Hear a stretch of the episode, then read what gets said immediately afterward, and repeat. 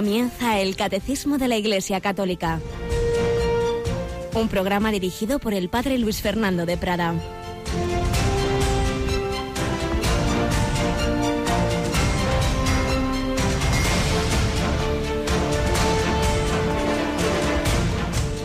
Alabado sean Jesús, María y José. Muy buenos días, muy querida familia de Radio María.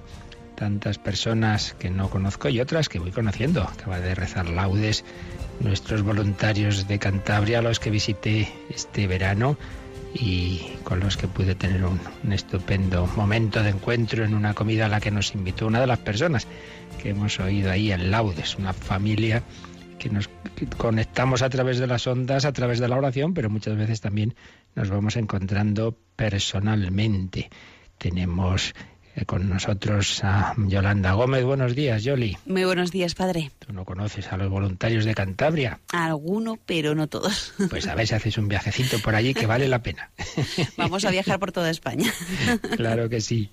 Y viajamos también por las ondas a través de los programas nuevos de, y de los cambios de programación que a nosotros nos gustaría hacer menos, pero claro, Aquí son voluntarios, voluntarios que hacen los programas cuando pueden y voluntarios que se nos jubilan y que dicen yo ya estoy muy cansadito y mayor y bueno, eso hemos tenido algún caso muy conocido en, en esta temporada, lo cual nos ha obligado a hacer un reajuste de, de programas que me afectan también a un servidor, porque al cabo de cuatro años de hacer el hombre de Dios los martes a las nueve de la noche, lo vamos a tener que, lo hemos tenido que trasladar a mañana por la noche porque como ya explicó la semana pasada uno de esos veteranísimos que ha dicho que ya le toca descansar, nuestro amigo Jesús López Mesas, ¿verdad, Yoli? Uh -huh, así es, eh, estuvimos escuchando ese último programa emotivo, eso sí, por tantos años eh, que ha estado aquí eh, pues realizando ese programa y ya pues nos deja, entonces hay ese cambio en la programación y ahora los eh, oyentes pues van a poder escuchar El Hombre de Hoy Dios los miércoles a las 11 de la noche. En su lugar, los martes, ¿qué va a pasar a las 9 de la noche?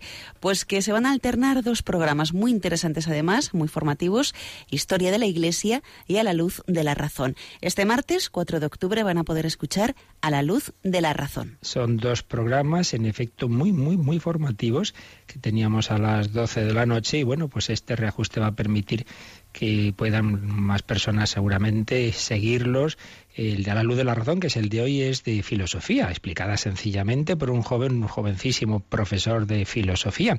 Historia de la Iglesia por un profesor ya un poquito más mayor, pero vamos, todavía bastante relativamente joven uh -huh. y gran conocedor de, de, la historia, un campo tan importante en el que tantas leyendas negras se nos cuentan de la Iglesia, pues conocer la verdadera historia de la Iglesia vale la pena. Esto será los martes a las nueve de la noche. Pero también vuelve, si algunos se nos jubilan, otros vuelven. Y tenemos un cura famoso en la radio que vuelve, ¿verdad, Yoli?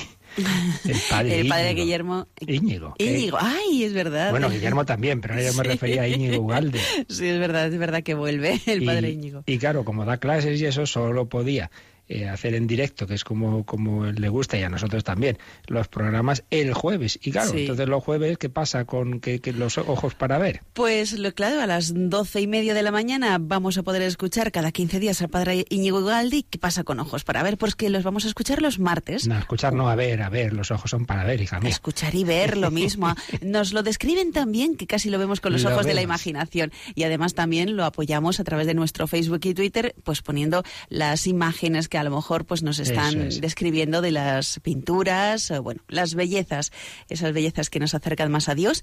Hoy, Y ahí, sí, concretamente, y ahí sí que entra quien decías, ¿verdad? Que vuelve, es. vuelve uno de los sacerdotes de este programa. vuelve el padre Guillermo Camino, bueno, Ojos para Ver, que es un programa que realizan pues varias personas, eh, Andrés Jiménez y Santiago Arellano, el padre Guillermo Camino, y luego pues tres magníficas mujeres del Museo del Prado, María Pilar Carderera, Ángeles Sobrino y Alicia Pérez Tripiana, pues que nos acercan esas maravillas del arte. Hoy vamos a poder escuchar a Andrés Jiménez y Santiago Arellano. Ojos para ver, como saben entonces, los martes a las doce y media de la mañana, las once y media en Canarias. La verdad es que es que es así, es un programa de una calidad, porque tenemos voluntarios que, que podrían, en fin, dar charlas en cualquier sitio de altísimo nivel y no hacen pues eso, como voluntarios para que todos aprendamos, para que también a través de la belleza, en este caso, lleguemos a Dios nuestro Señor. Pero también programas para niños, hemos renovado pues muchos de los equipos de la hora feliz. Ayer comenzaba el padre Diego Muñoz con esa catequesis en familia para niños y mayores y para que todos necesitamos siempre una catequesis sencilla, lunes a las seis y hoy el, grupo del padre David Corrales, ¿verdad? Tendrá la hora feliz a las seis. Creo que son las novedades de hoy. No sé si me dejo alguna, probablemente sí.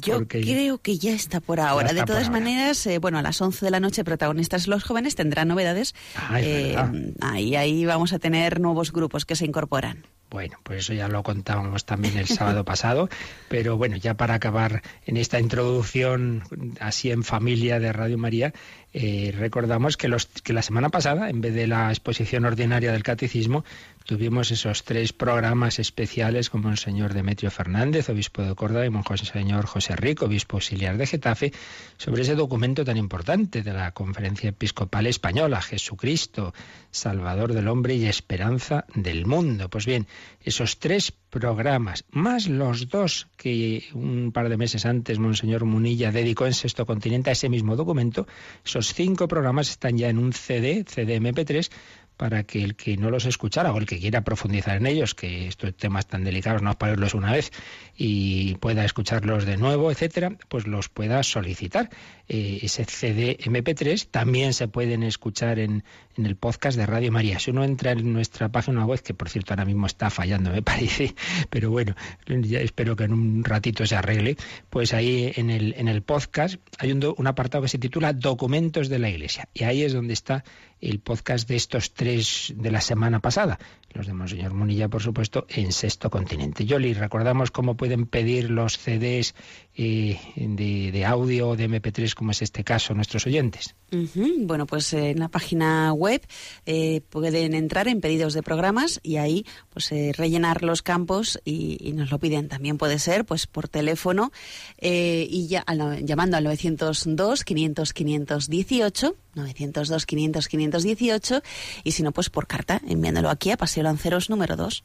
Todo ello para formarnos mejor, para seguir mejor a Jesucristo, ejemplo de los santos. ¿Cuántos santos nos está mostrando la Iglesia? Y hoy ese hombre que se dijo en la Edad Media que era el que más se parecía a Cristo, en San Francisco de Asís, nos encomendamos a él, felicitamos a franciscanos, capuchinos, clarisas, bueno, tantos y tantas familias religiosas y terceras órdenes seglares y que siguen de una manera o de otra el espíritu de San Francisco.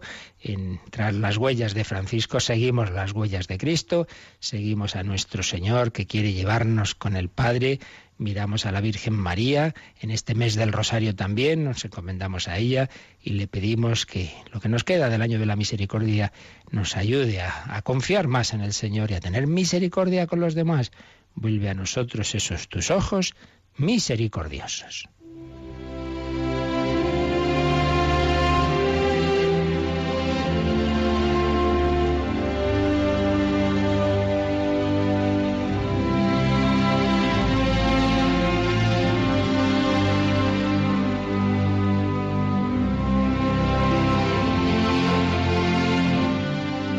Una vez más nos aprovechamos de aquellos artículos que escribía los años 80 y 90 el padre José Julio Martínez con historias reales. Y en este caso vamos a empezar, seguiremos mañana si Dios quiere, vamos a empezar a resumir la que escribió allá por el año 80 de algo que había ocurrido un tiempo antes y que había culminado un 11 de agosto del año 1970 79 en la República Dominicana. Allá por los años 70 se habían ofrecido unos terrenos en esa nación hermana, República Dominicana, a familias japonesas que quisieran eh, emigrar y trabajar allí. Entre los hijos de una de esas familias, apellidada Hidaka, se contaban dos niñas, Toshi y Leiko, que ingresaron como alumnas en el Colegio de Nuestra Señora de la Altagracia, presentado por las salesianas de San Juan Bosco.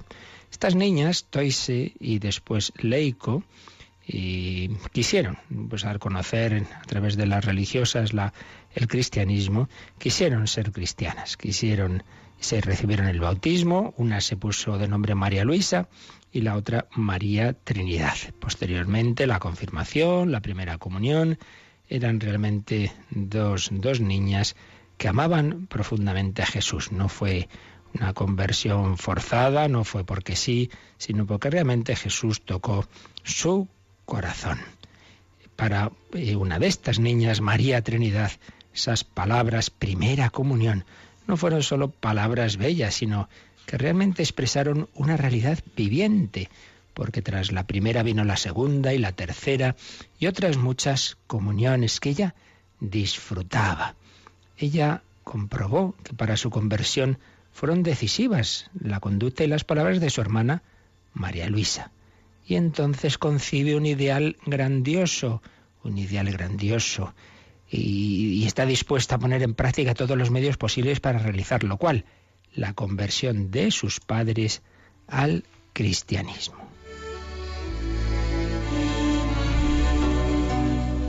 Ideal grandioso, pero cercado de obstáculos.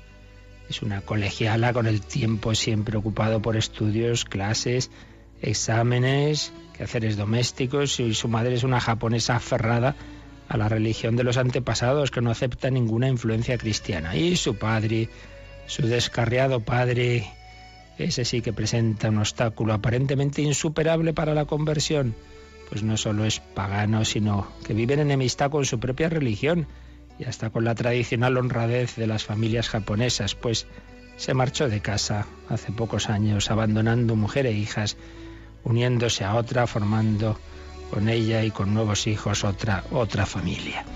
Obstáculos insuperables para las fuerzas humanas de María Trinidad, pero por lo que ha estudiado en sus libros de religión y sobre todo por la gracia que recibe en los sacramentos, sabe que los cristianos poseemos en potencia, una potencia, perdón, de gran alcance, la oración nuestra unida con la oración de Jesús, potencia que se multiplica cuando la oración acompaña nuestro sacrificio, unido también al sacrificio de Jesús en la cruz.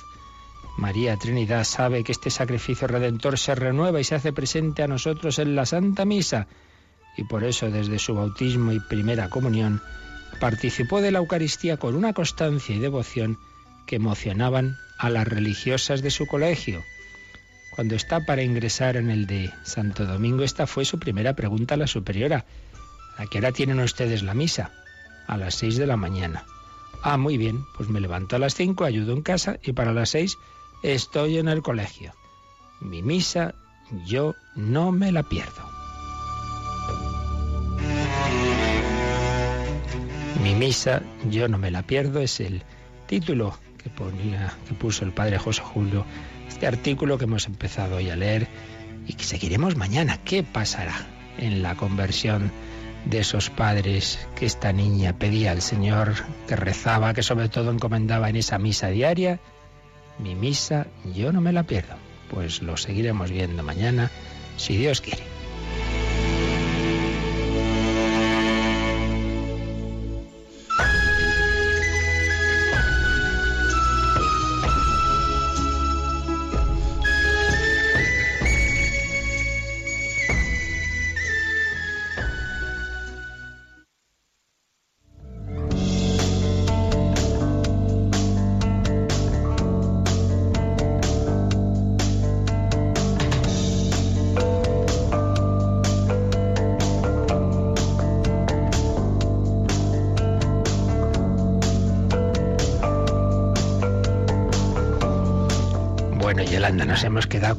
Intriga, ¿eh? Ay, ahí nos deja, ¿eh? no puede ser esto. Hasta que no falte nadie mañana a las 8 de la mañana. Pues habrá que ponerse el despertador a aquellos que a lo mejor se queden dormidos. Y vale la pena, y vale la pena. Una historia fuerte, la verdad, impresionante. Esas que dices, ¿será verdad? Pues lo es.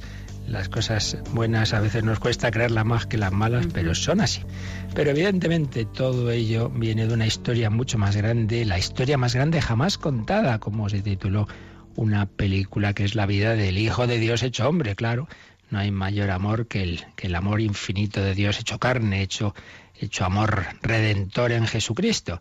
Y eso es lo que estamos viendo en el catecismo. Estamos acabando ya el resumen de toda esta parte que ha dedicado el catecismo a los misterios de la vida de Cristo antes de entrar ya en la fase final de su vida, la pasión, muerte y luego, claro, la resurrección. Pero antes de ello, como digo, estábamos en esos números con los que el catecismo de la Iglesia Católica resume lo que ha tratado, lo que ha expuesto detenidamente, lo resume de manera sintética en estos números que vienen en cursiva. Luego, años después de publicarse el catecismo, se hizo a su vez otro resumen distinto en el compendio, el compendio del catecismo, con ese otro formato de preguntas y respuestas. Pero ya este mismo catecismo de la Iglesia Católica eh, preveía, pues eso, que hay personas que tampoco van a leerse todo y que en cualquier caso siempre viene un resumen de, los temas. Bueno, pues ahí estábamos, habíamos visto la parte de, resumen de lo que es los misterios de la vida de Cristo en general, los misterios de, de la infancia, eh, las tentaciones de Jesús y finalmente habíamos visto el anuncio del, del, reino de los cielos, ese reino de los cielos que Jesús anunció con sus palabras, la predicación de Cristo, sus parábolas, que anunció con obras, todo el tema de los milagros, y que, y que el Señor hace presente a través de su iglesia, una iglesia que él ha fundado y cuyas llaves ha entregado de una manera particular a Pedro. Tú eres Pedro, sobre esta piedra edificaré mi iglesia, te daré las llaves del reino de los cielos. Lo que atares en la tierra quedará atado en el cielo, etcétera. Un texto que ya hemos dicho muchas veces, pero las cosas importantes hay que repetirlas una y otra vez, que todo católico debe tener bien guardadito en la cabeza. Mateo 16, en ese capítulo 16 de San Mateo, está un texto fundamental con donde vienen las claves de la fe católica es lo que cree un católico, en Dios, y claro, no faltaría más, pero en eso, eso es común a todas las religiones. Cree ante todo en Jesucristo, no como un mero hombre, sino como hijo de Dios. ¿Quién dicen los hombres que es el hijo del hombre? ¿Y quién decís que soy vosotros, que soy yo? Tú eres el Mesías, el hijo de Dios vivo.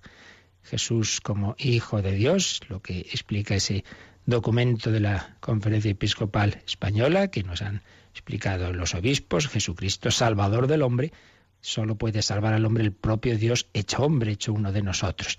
Fe en Cristo como Hijo de Dios, pero también fe en que el Hijo de Dios ha fundado la Iglesia para comunicarse a través del tiempo y del espacio con los hombres de todas las épocas, comunicarse con nosotros. Yo edificaré mi iglesia, por eso, y concretamente la edifica de una manera particular sobre Pedro. Por eso digo que están ahí las claves de, de la fe católica. No solo creemos en Dios, creemos en Jesucristo como Hijo de Dios, por eso somos cristianos, y creemos que Jesucristo, el Hijo de Dios, ha fundado la Iglesia Católica, y por eso somos católicos. Bien, pues esto es lo que veíamos hasta el número 567 de este resumen del catecismo. Y nos quedan tres números del resumen. Uno de ellos dedicado a una escena muy importante que ya comentamos con detalle. Aquí simplemente, pues como hace el catecismo, lo vamos a resumir. Vamos a ver, Yolanda, que nos, cómo resume el 568 la transfiguración del Señor. A ver, nos lo lees, por favor. La transfiguración de Cristo tiene por finalidad fortalecer la fe de los apóstoles ante la proximidad de la pasión. La subida a un monte alto prepara la subida al Calvario. Cristo, cabeza de la Iglesia, manifiesta lo que su cuerpo contiene e irradia en los sacramentos, la esperanza de la gloria. Como vimos, realmente nuestro Señor se manifiesta aquí como un admirable catequista, como en una escena nos resume tantas realidades y tantas verdades de la revelación. Es una escena realmente impresionante. Aquí hace alusión el catecismo en primer lugar a ese monte alto. Jesús se llevó consigo a Pedro, Santiago y Juan a un monte alto. Es una escena de oración, la oración de Cristo. Jesús siempre está en relación con el Padre, pero hay momentos como que esa relación se hace más intensa. Y entonces el que aparecía como un hombre, aparentemente como un hombre como los demás, ahí aparece radiante de gloria, lleno de luz. Digamos que esa divinidad que está escondida en el fondo de su persona, ahí ya no se esconde, ahí sale, ahí irradia. Esa luz que lleva dentro le sale por, por todos los poros y por eso se quedan impresionados los apóstoles. Pero este es nuestro Jesús, sí, sí, pero está, está irradiando luz. Y es que lo que dice San Ignacio de Loyola, ¿no? que la, divinidad de Cristo se esconde, se va a esconder sobre todo en la pasión, y luego en la resurrección, en cambio, se va a manifestar. Bueno, pues esto es una especie de anticipación temporal, breve, durante un, tiempo de lo que será definitivo en la resurrección, que uno se encuentra con Cristo resucitado y ya no tiene duda de que es, de que es Dios, pero antes sí, antes aparecía, y sobre todo en la pasión, nadie diría, nadie diría que lo es. Aquí eh, se anticipa esa gloria, y por eso dice el catecismo que, que el Señor quería fortalecer la fe de los apóstoles ante la proximidad de la pasión. El que uno de los que está ahí, San Juan, va a ver desgarrado, azotado, ensangrentado, crucificado y traspasado por una lanza, es el mismo que aquí en cambio está glorioso. Tenemos que mantener, pedir al Señor que nos ayude a tener fe en Él, pues eso, en los momentos de gloria, de gozo, que todo va bien, y en los momentos de dolor, y en los momentos en que vemos sufrir y vemos el dolor del mundo. Cristo está ahí, Cristo crucificado. Pero nos dice también este número que viéndole a Él y viendo que el crucificado es el que ahí estaba ya glorioso en esa transfiguración y luego lo estará definitivamente eh, tras la resurrección, eso nos anticipa lo que va a ocurrir con nosotros. También nuestro cuerpo, pues es un cuerpo frágil, un cuerpo que, se va debilitando y que llega un momento en que estará muy enfermo, que morirá, que estará también en la cruz. Bueno, pues hay que tener confianza. Nuestro cuerpo, si está unido al de Cristo, si nuestro ser vive unido a Cristo y muere unido a Cristo, si con Él sufrimos, reinaremos con Él, si con Él morimos, viviremos con Él. Y esa gloria que, que, tiene el cuerpo de Cristo en la transfiguración será la de todos los cuerpos de aquellos que hayan aceptado esa invitación del Señor a estar con Él, de todos los que le quieran, le han querido seguir, al menos en el último momento, como el buen ladrón, al final, aunque sea en ese último momento, han aceptado esa llamada de su misericordia. La transfiguración tiene esa dimensión de anunciarnos lo que será la, la escatología. Por eso nos ha dicho este número que manifiesta lo que su cuerpo contiene e irradia en los sacramentos, la esperanza de la gloria. Y es que en los sacramentos recibimos esa gracia que se va a convertir en gloria y recibimos en la comunión, en concreto la Eucaristía, a Cristo resucitado y vivo. Yo no recibo un cuerpo muerto, no al comulgar no recibo una reliquia, no recibo un símbolo, no recibo un recuerdo, recibo a un viviente, al hombre Cristo Jesús de corazón palpitante que es hijo de Dios. Dios hecho hombre que viene a hablar conmigo. Por eso es tan importante que al comulgar estemos un ratito de silencio, de oración, de diálogo, de amistad. Ya decía Santa Teresa que no hay mejor momento, decía ya, para negociar con el Señor, para hablar con Él, y San Juan de Ávila, cuando veía a alguien, incluso a algún sacerdote que nada más celebrar misa, salía corriendo de la iglesia, le mandó dos bonaguillos con velas a su lado y dice, ¿pero qué hacéis? Ah, nos ha mandado el padre Juan de Ávila, ¿para qué? Para se diera cuenta que llevaba dentro al Señor, hombre, que, no puedes comulgar ya, la, salir ahí y ponerte a hablar con cualquiera como si recibes la visita de uno, pase, pase, lo metes en un cuarto y te vas. Pero hombre, que de eso esté hablando con los que le visitan, ¿no? Bueno, pues Jesús nos visita, nos visita, Cristo resucitado y vivo. Pero esa escena, digo, es catequética y resumen de muchas otras realidades, aparte de, de esa pasión y resurrección de Cristo, de la escatología, pero es que está resumido el Antiguo Testamento, porque hablan con Jesús Moisés y Elías, los grandes personajes, Moisés, el, el gran líder de, de Israel en, en el Éxodo, y Elías, el gran profeta, el gran profeta de Yahvé, en aquellos momentos en que tantos apostataban y él mantenía la fe, costándole mucho y teniendo que ser perseguido muchas veces, pues ahí Elías y Moisés hablando con el Señor. Y por otro lado, Pedro, Santiago y Juan, el pueblo de Dios del Antiguo Testamento, en Moisés y Elías, el pueblo de Dios del Nuevo Testamento, Pedro, Santiago y Juan, y la Santísima Trinidad, porque junto a Jesús, en un momento dado, viene una nube y se oye la voz del Padre. Este es mi Hijo, el amado, escuchadlo. Está hablando el Padre Celestial, nos está diciendo que ese es su Hijo, que no es un profeta más, que no es como Moisés o Elías, que no es un hombre más, que es su Hijo eterno. Escuchadlo. Escuchar al Hijo de Dios. Este es mi Hijo, la voz del Padre. Y la nube es un símbolo, uno de los símbolos del Espíritu Santo. Por tanto, una escena de revelación de la Trinidad, una Trinidad que se nos comunica a los hombres en una historia que tiene esa primera fase en el Antiguo Testamento y luego la segunda fase de prolongación del misterio de Cristo a través de la, de la Iglesia, fundada, edificada en los apóstoles y particularmente en la roca de Pedro. Bueno, este es el resumen que nos hace el catecismo, pero estamos aprovechando también estos números de resumen para ver cómo esto mismo nos los pone el Yucat, ese catecismo juvenil, que el Papa Benedicto XVI entregó a los jóvenes precisamente en la Jornada Mundial de la Juventud que se celebraba en Madrid en el, en el 2011. Pues vamos a ver, Yolanda, a ver cómo, expone el, el Yucat eh, la transfiguración, el Yucat está también, como el compendio, eh, se inicia siempre con preguntas. Y la pregunta que hace el número 93 es, ¿por qué se transfiguró Jesús en el monte? A ver, ¿qué responde el Yucat? El Padre quería manifestar ya en la vida terrena de Jesús la gloria divina de su Hijo. La transfiguración de Cristo tenía que ayudar después a los discípulos a comprender su muerte y resurrección. Ajá. Esto es la primera parte, ¿verdad? El, el, Yucat tiene dos partes en las respuestas, una en negrita como lo más importante y luego desarrolla un poquito más el tema. Vamos a ver el desarrollo. Tres evangelios relatan cómo Jesús, en la cumbre de un monte, a la vista de sus discípulos, comienza a brillar, se transfigura. La voz del Padre Celestial llama a Jesús el Hijo amado, a quien hay que escuchar. Pedro quiere hacer tres tiendas y retener el momento, pero Jesús está en camino hacia su pasión. Se trata solo de fortalecer a sus discípulos. Es otro, otra frase que antes no hemos recordado interesante, ¿no? Cuando Pedro dice, eh, hagamos tres tiendas, Señor, haré tres tiendas, una para ti, otra para Moisés y otra para Elías.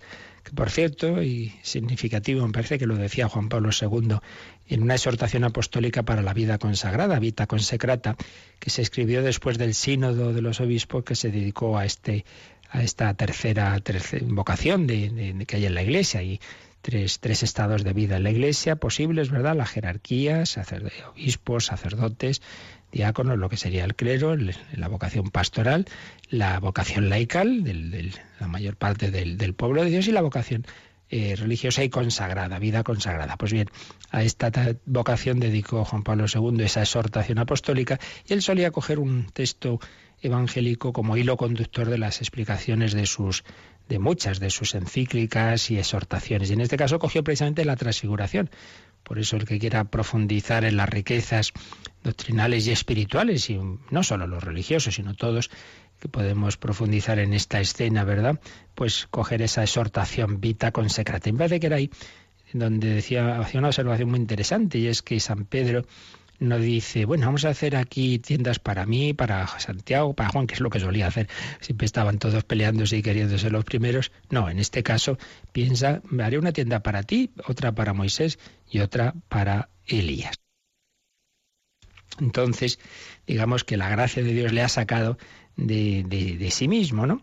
Y también hay Juan Pablo II en este documento, como en otros, hace alusión a tres grandes dimensiones de, de la vida cristiana. Contemplación, comunión y misión. Contemplación. Están contemplando el misterio de Dios en Cristo, la Santísima Trinidad. Comunión.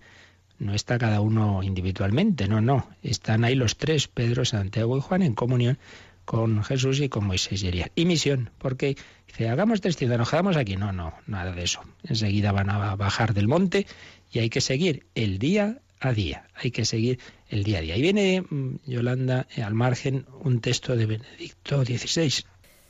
Cuando se tiene la gracia de vivir una fuerte experiencia de Dios, es como si se viviera algo semejante a lo que le sucedió a los discípulos durante la transfiguración. Por un momento se gusta anticipadamente algo de lo que constituirá la bienaventuranza del paraíso. En general, se trata de breves experiencias que Dios concede a veces, especialmente con vistas a duras pruebas. Así, que son momentos, momentos que también el Señor a veces nos da, claro, no en ese grado, ¿verdad? Pero una consolación, una gracia grande, ¿no?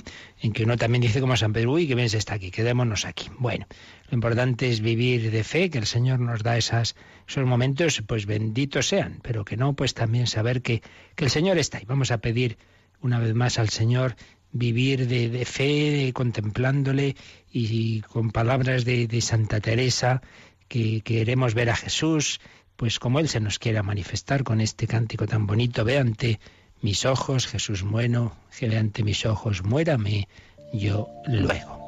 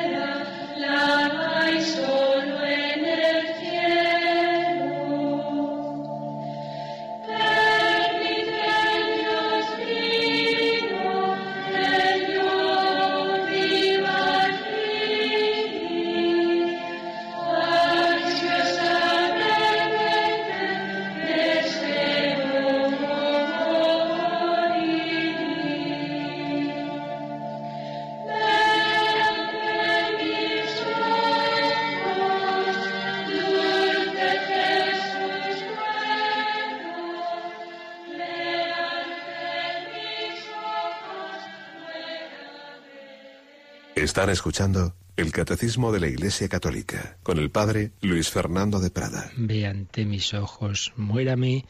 Yo luego hemos leído ese texto de Benito XVI donde dice que esa experiencia que tuvieron los apóstoles de la transfiguración, pues viene a ser algo así eh, lo que cuando el Señor da gracias especiales de una experiencia fuerte de Dios, de sentirse muy a gusto, dice es un momento en que se gusta anticipadamente algo, algo de lo que será la bienaventuranza del cielo pero aquí suelen ser momentos breves y decía también el Papa Benedicto que y muchas veces son para fortalecer a alguien antes de un momento de dolor, de, una prueba.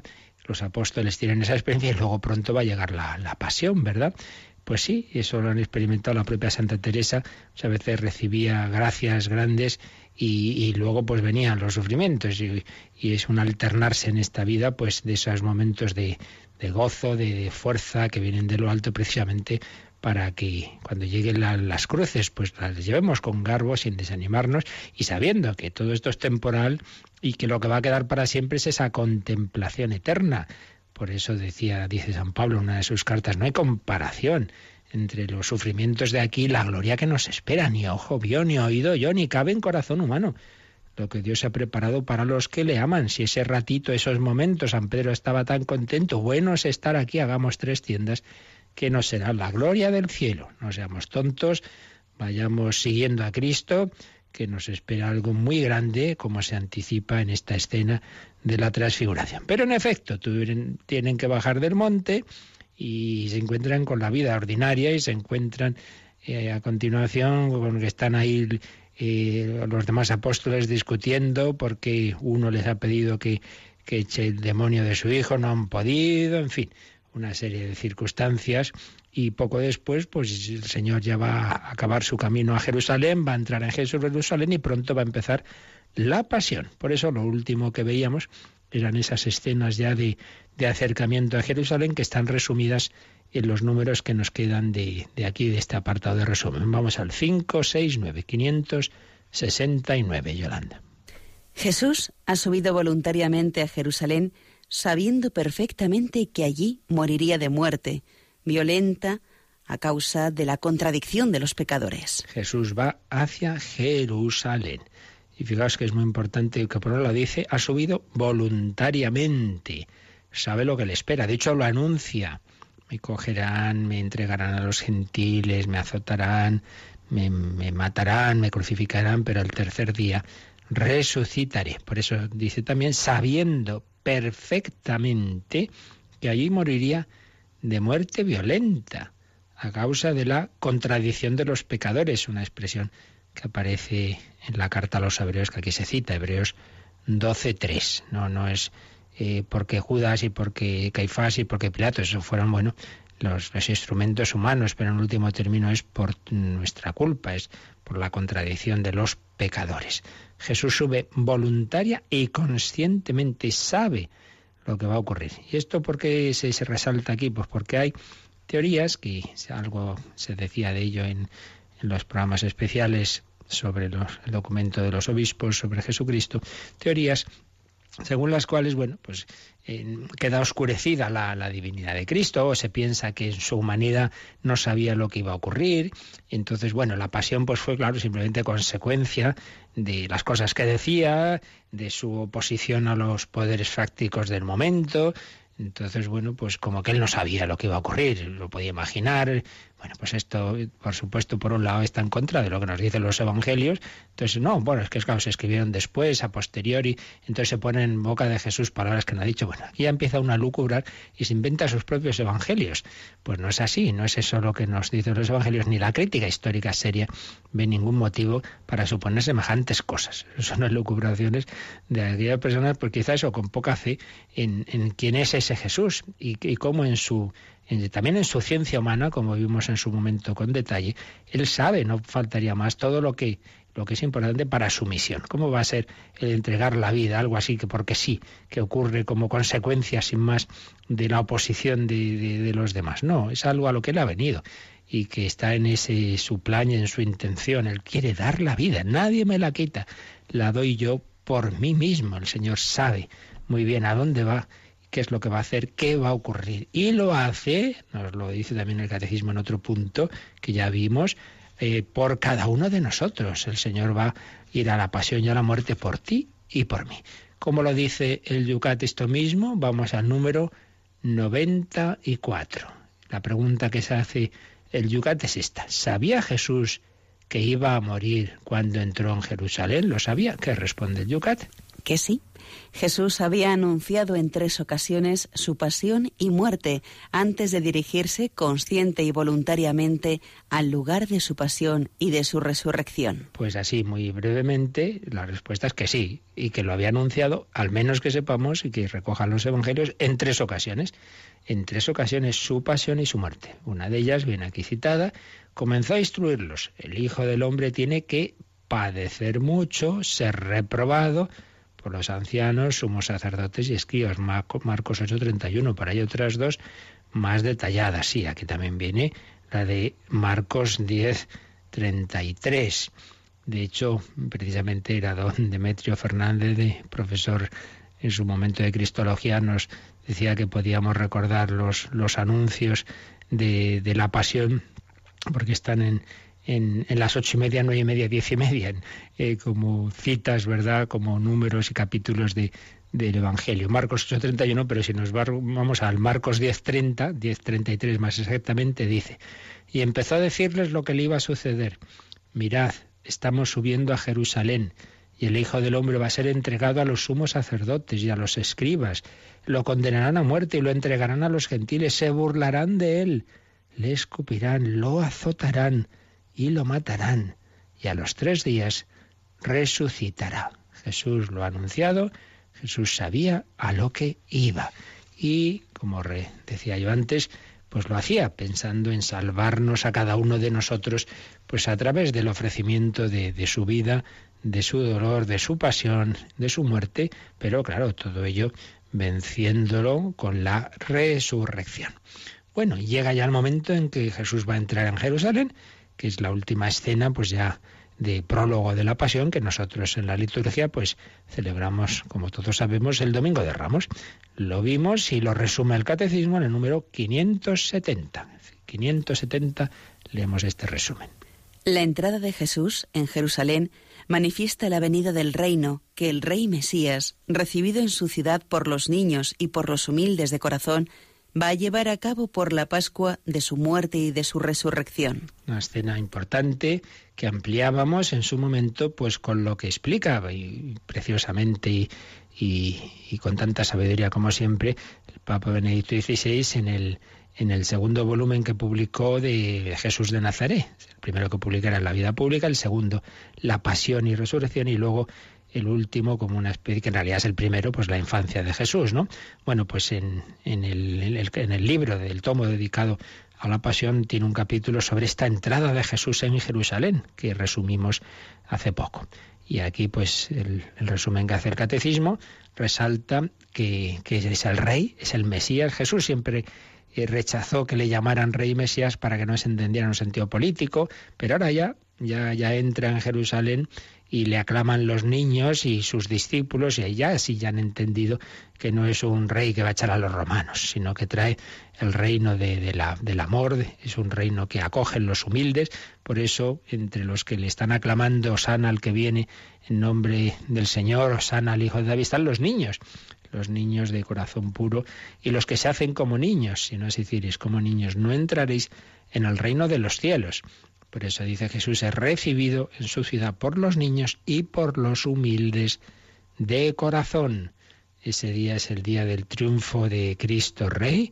Pero tú eres rey, le dirá Pilatos, tú lo dices, soy rey, pero no como los de este mundo. Mi reino no es de este mundo, no tengo soldados aquí que vayan a luchar para no ser entregado. Es un reino que quiere conquistar los corazones por el amor. Y yo, cuando fuere elevado sobre la tierra, atraeré a todos hacia mí. Pues era lo último que veíamos y el último número también de este resumen, antes de pasar al artículo siguiente del credo. Porque os recuerdo que estamos en esta parte, la más larga del catecismo, la primera sobre lo que creemos, que a su vez tiene dos secciones, una primera sección en qué consiste creer, fundamentos de la fe, y una segunda que es ir comentando el credo. Y dentro del credo, a su vez, pues en base a las tres divinas personas, pues distinguimos tres, tres partes, ¿verdad? La primera parte, creo en Dios Padre, Todopoderoso, Creador del cielo, de la tierra, etcétera, pues todo lo que es el misterio de Dios, la Santísima Trinidad, la creación, el hombre, el pecado original, pero la parte más larga es la que se refiere a Jesucristo, y en Jesucristo, su único Hijo, nuestro Señor. Estuvimos viendo el misterio de Cristo, quién es Jesús, una persona divina, dos naturalezas, todo esto lo vimos con calma y como ya sabéis está todo ello recopilado en algunos DVDs y luego la siguiente parte ha sido los misterios de la vida de Cristo, que es lo que aquí se resume. Bueno, pues ahora vamos al siguiente artículo que entra ya en la fase final de su vida. Y este artículo, artículo cuarto del Catecismo, de, en este apartado es Jesucristo padeció bajo el poder de Poncio Pilato. Fue crucificado, muerto y sepultado.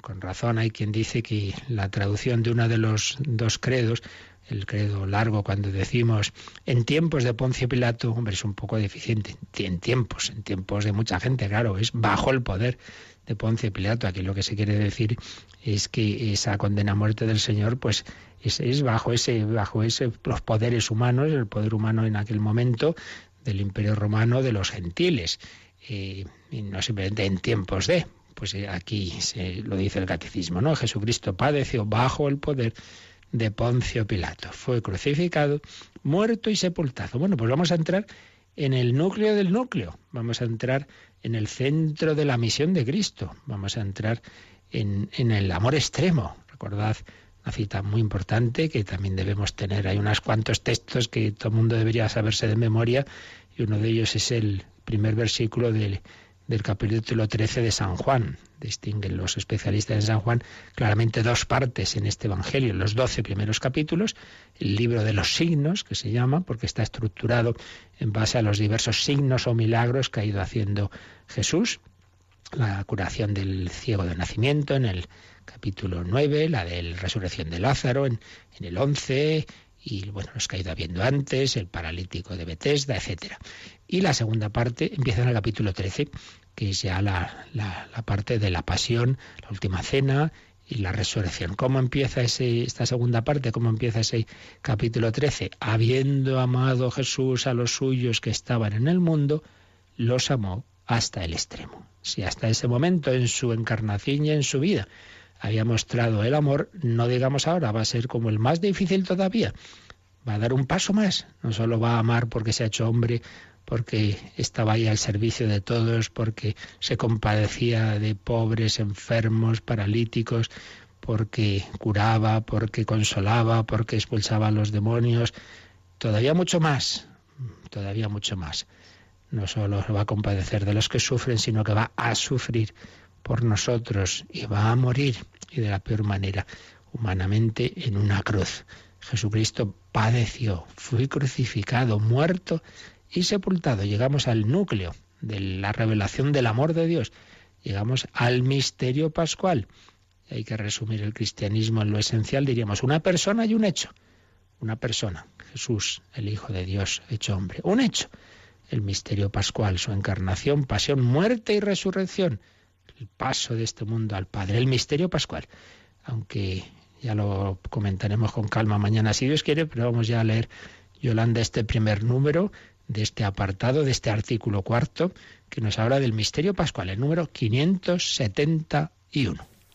El misterio pascual de la cruz y de la resurrección de Cristo está en el centro de la buena nueva que los apóstoles y la Iglesia a continuación de ellos deben anunciar al mundo el designio salvador de Dios se ha cumplido de una vez por todas por la muerte redentora de su Hijo Jesucristo. Veis lo que decíamos, el misterio pascual está en el centro de la buena nueva. Los apóstoles cuando empiezan a predicar, pues ante todo dicen esto, mira, por ti Cristo ha muerto y ha resucitado para dar esperanza a tu vida, para que tus pecados no tengan la última palabra, para que puedas ser perdonado, para que puedas también tener una vida eterna el misterio pascual de la cruz y de la resurrección. Es lo primero, es el núcleo de lo que tenemos que anunciar, mira, Dios te ama en Cristo. Cristo por ti ha muerto y ha resucitado. Y así se ha cumplido de una vez por todas, Hebreos 9:26, el designio salvador de Dios en esa muerte redentora, en ese sacrificio, anticipado por todos los sacrificios del Antiguo Testamento, en ese cordero inmolado que sacrificaban los judíos al salir de Egipto. Este es el verdadero cordero, el cordero de Dios que quita el pecado del mundo. Y esto es lo que la Iglesia celebra cada día en la Eucaristía, cada semana, en el misterio pascual lo celebramos el domingo sobre todo, la resurrección del Señor, y cada año en la celebración de la Pascua. Por eso, aquí en un número marginal, el catecismo nos remita a la tercera parte, a la parte de la liturgia de los sacramentos, concretamente al número 1067, y ahí es un, muy, un texto muy importante del, del Vaticano II. Vamos a leerlo, Yolanda, el 1067. Cristo el Señor realizó esta obra de la redención humana y de la perfecta glorificación de Dios, preparada por las maravillas que Dios hizo en el pueblo de la antigua alianza, principalmente por el misterio pascual de su bienaventuranza, pasión, de su resurrección de entre los muertos y de su gloriosa ascensión. Por este misterio, con su muerte, destruyó nuestra muerte y con su resurrección restauró nuestra vida pues del costado de Cristo dormido en la cruz nació el sacramento admirable de toda la Iglesia. Por eso, en la liturgia, la Iglesia celebra principalmente el misterio pascual por el que Cristo realizó la obra de nuestra salvación. La liturgia celebra principalmente ese misterio pascual en el que el Señor ha realizado la redención humana, ha glorificado perfectamente a Dios y nos ha dado la vida eterna. Bueno, ya lo comentaremos un poquito más si Dios quiere el próximo día. Vamos a dejarlo aquí para meditar todo esto y también para si queréis hacer comentarios, preguntas, dudas, testimonios, pues se nos recuerda ahora cómo se puede hacer. Participa en el programa con tus preguntas y dudas. Llama al 91 153 8550. También puedes hacerlo escribiendo al mail catecismo arroba radiomaria.es. Catecismo arroba radiomaria.es.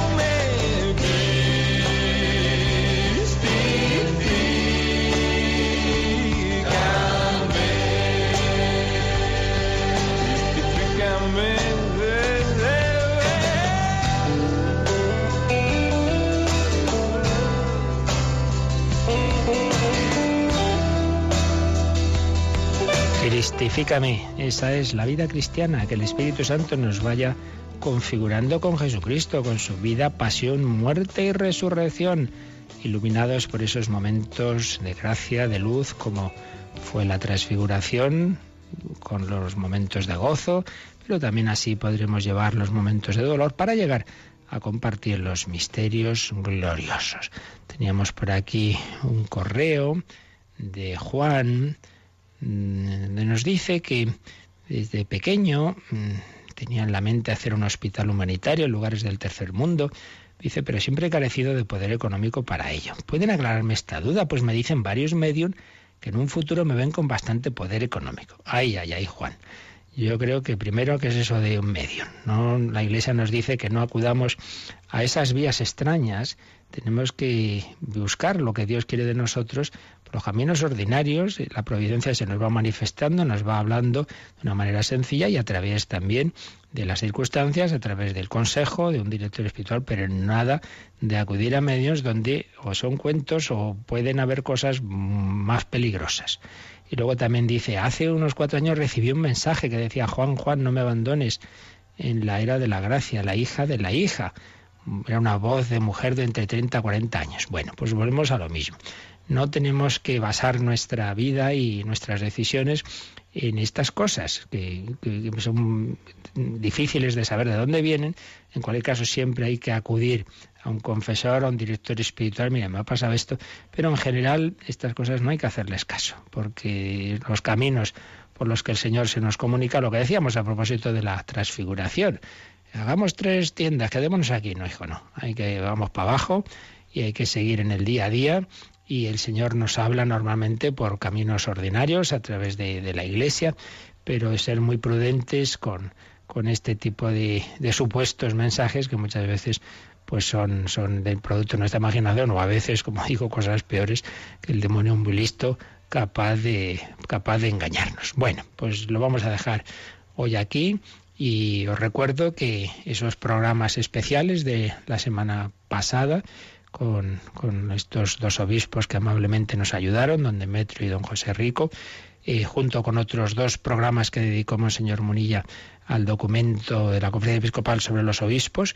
y un CDMP3 con los tres programas especiales de la semana pasada y los dos de Monseñor Munilla, los cinco sobre este documento de Cristología tan importante, los podéis solicitar en un CD MP3 y os recuerdo que también esta parte que hemos terminado hoy de la, del catecismo es la parte de los misterios de la vida de Cristo, pero la anterior, los fundamentos de la fe en Jesucristo, los, lo que dicen los textos bíblicos sobre él eh, cómo la Iglesia ha formulado la fe en Jesús, que queremos decir que es una persona divina, dos naturalezas, si Jesús en su naturaleza humana nos conocía o no, todo eso tan importante está recopilado en unos DVDs que ahora cuando termine el catecismo nos, nos pondrán la cuñita en la que se anunciaba ello para si no lo tenéis, si queréis profundizar en esto, pues antes de que entremos ya en esta siguiente parte de la pasión, pues lo podáis tener y lo podáis siempre acudir a ello y además está con un índice muy ordenadito todo. Bueno, pues pedimos al Señor su bendición para vivir este día de San Francisco de Asís. La bendición de Dios Todopoderoso, Padre, Hijo y Espíritu Santo, descienda sobre vosotros. Alabado sea Jesucristo.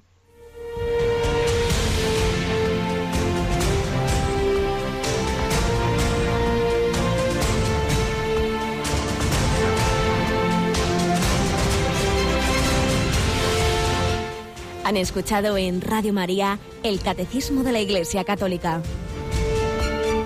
Un programa dirigido por el Padre Luis Fernando de Prada.